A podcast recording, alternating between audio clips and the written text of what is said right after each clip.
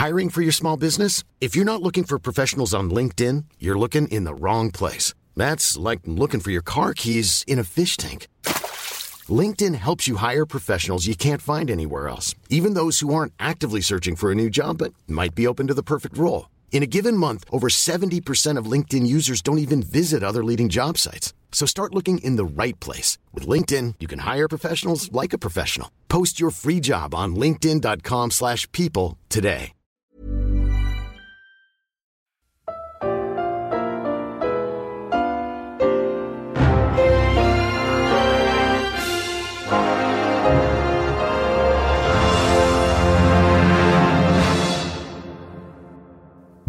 El gran legado dejado por la hambruna holandesa de 1944 fue la posibilidad del estudio a posteriori de la población superviviente sujeta a una fuerte desnutrición temporal.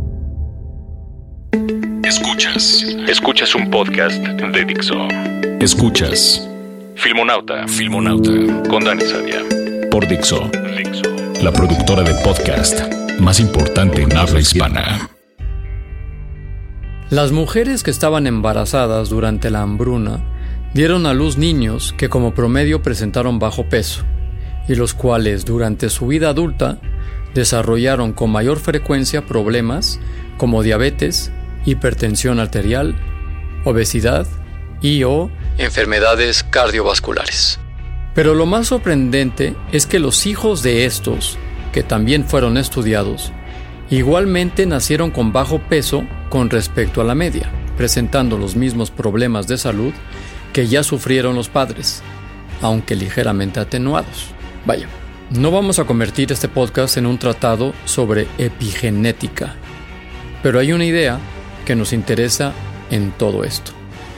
¿Puede ser uno de los hombres más ricos del mundo? Como el Chapo Guzmán. Pero si tu madre o tu abuela pasaron hambre, eso te pasará factura. A donde voy es que una experiencia traumática puede llegar a dejar legado en tus genes, a marcarte como una res con una huella indeleble que te acompañará de por vida.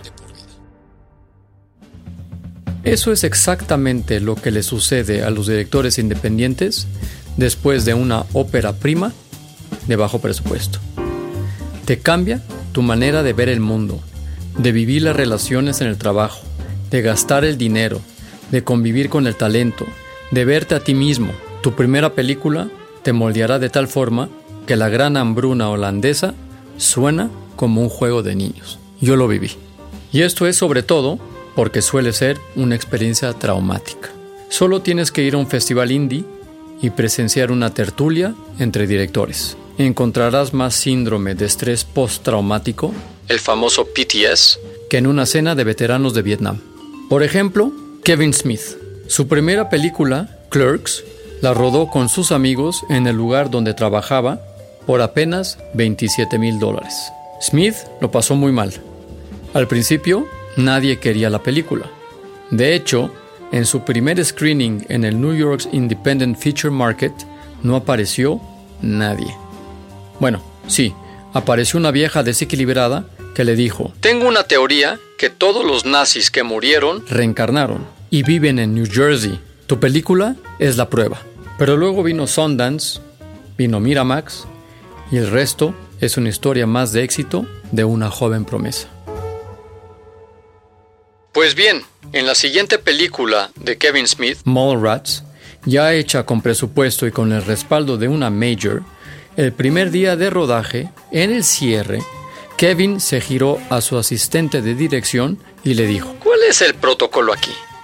¿Qué empiezo a recoger primero? ¿Las cajas o aquellas cosas? ¿Las bajo por las escaleras? A lo que le contesta, no, no, tú eres el director, tú no haces eso. Aquí vemos la huella del hambre. Y yo estoy seguro que esa sensación le sigue acompañando en cada película que rueda. Otro caso, Robert Rodríguez.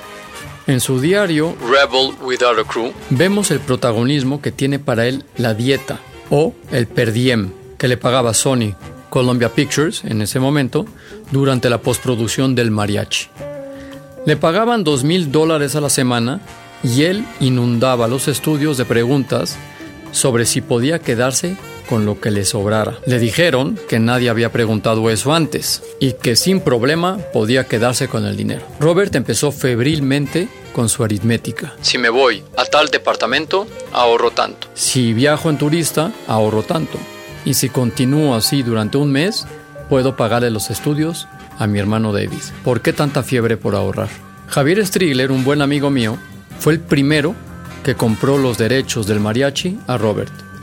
Pagó 15 mil dólares y me cuenta que cuando Robert le fue a entregar el VHS original en Los Ángeles, lo vio mal, sin rasurar, con pelo graso y olía, dejando pensar que no se había bañado en varios días. Le preguntó dónde se estaba quedando. Robert le contestó, ¿quedando? Duermo en mi coche. LA es una ciudad muy cara. Recordemos que Robert era de San Antonio y que había manejado hasta Los Ángeles para vender su ópera prima. Javier le adelantó 100 dólares, en lo que salía el cheque para que por lo menos pudiera comer.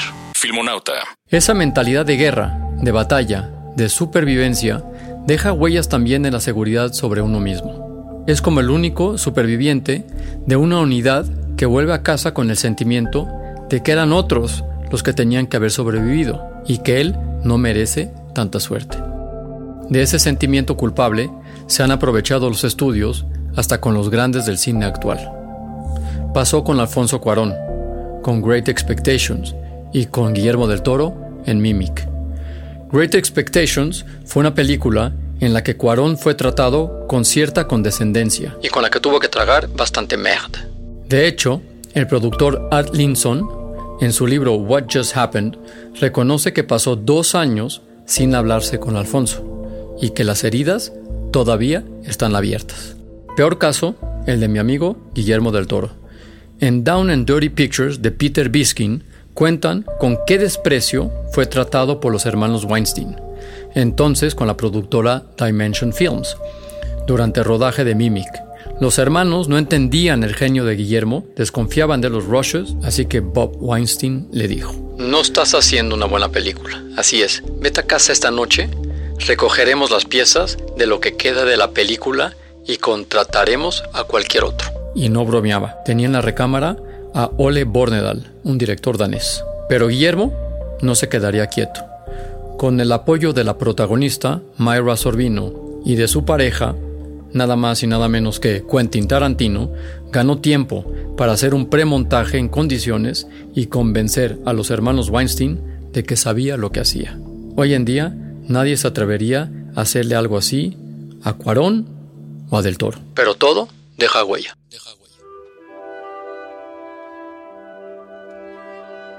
Siguiendo el paralelismo con la guerra, la inseguridad el cambio en la forma de ver las cosas tras haber pasado por el cine de guerrilla independiente es similar a lo que le sucedía a los veteranos que volvían a su hogar. Una cosa es estar en una granja de un pueblecito pacífico del medio oeste americano con tus familiares y amigos, y otra muy distinta es estar en la jungla rodeado de enemigos que quieren liquidarte. Y es que el contraste es enorme y no hay mente que lo soporte. Un ejemplo de contraste. Veamos las condiciones de trabajo del director. Salario. En la granja, que sería en el estudio, un director para una película de un presupuesto de 1.5 millones de dólares cobra, garantizado por la Directors Guild of America, un mínimo de 157 mil dólares. Si la película es de mayor presupuesto, el mínimo aumenta. En la jungla, que sería el cine independiente, pocas palabras, no cobras. O cobrarás de los beneficios que nunca llegan, créanme. Veamos ahora compensaciones y bonos. En la granja te toca del 5 al 7% de los beneficios netos en el terreno de las compensaciones. Y los bonus, según taquilla, varían, pero los hay y existen. En la jungla, de nuevo, beneficios ¿Taquilla? Mejor concéntrate en que la película se estrene. Veamos ahora viajes, gastos y otros extras. En la granja, la Directors Guild of America exige que los directores viajen en primera clase y que los máximos estándares de comodidad sean extensivos al alojamiento. Eso, aparte de un per diem mínimo de 75 dólares diarios. Se puede negociar que sea extensivo a familiares y amigos. En la jungla, tus pies te llevarán allá donde desees. Tu techo será el cielo y tu per diem lo que tengas en el bolsillo. Lamentablemente, en el tuyo o lo que encuentres levantando las almohadas del sofá de tu departamento. Veamos ahora premiers, festivales y seguros médicos. En la granja, entradas a los eventos garantizados con el pack completo, viajes, hoteles, per diem y transporte si el acontecimiento está a más de 50 kilómetros de tu casa. Pensión, seguro de salud y prestaciones sociales, por supuesto, incluidas. En la jungla, búscate la vida directamente con el festival y arráncales una entrada y una noche de hotel si puedes. Tu productor no podrá acompañarte, salvo que la tarjeta de crédito de la producción aún le quede un respiro, que a esas alturas lo dudo mucho. Si haces más de una noche de hotel, aprovecha la confusión del evento y márchate pronto por la mañana sin hacer el checkout. Esto es una experiencia personal. Me pasó en el Festival de Málaga. La popularidad de mi actor, Miguel Ángel Silvestre, obligó a la organización a posponer un día la premiación. Yo llevaba lo necesario para pasar solo una noche en Málaga. Viajaba de Madrid, así que estaba obligado a comprar más ropa. Al final opté por una camiseta prestada de mi productor español que había comprado en México, una de Blue Demon que usaba de pijama para no gastar más. Recibí mi premio y me fui directo al hotel. En el elevador me encuentro con Oscar Jainada, quien hizo Cantinflas en México, de traje y corbata, que me pregunta si voy a la fiesta. ¿Fiesta? ¿Cuál fiesta? Eh, la fiesta de premiación. Tienes que ir. Eh, sí, sí, te veo ahí. Me cambio y voy. Obvio no fui, porque no quería pasar vergüenzas de etiqueta y tampoco quería gastar más dinero que no tenía. El festival me quería cobrar la noche extra. Así que me fui a la estación de tren a las 11 de la noche, rogándole a mi Dios que haya un tren a Madrid a esa hora y que no me cobraran el cambio de boleto. Respecto a seguros y pensiones, mejor tararea el mantra rockero y piensa en dejar un bonito cadáver. Esto es Filmonauta y nos escuchamos una vez más la próxima semana. Escuchaste Filmonauta, con Dani Sadia, un podcast más de Dixo. Even when we're on a budget, we still deserve nice things.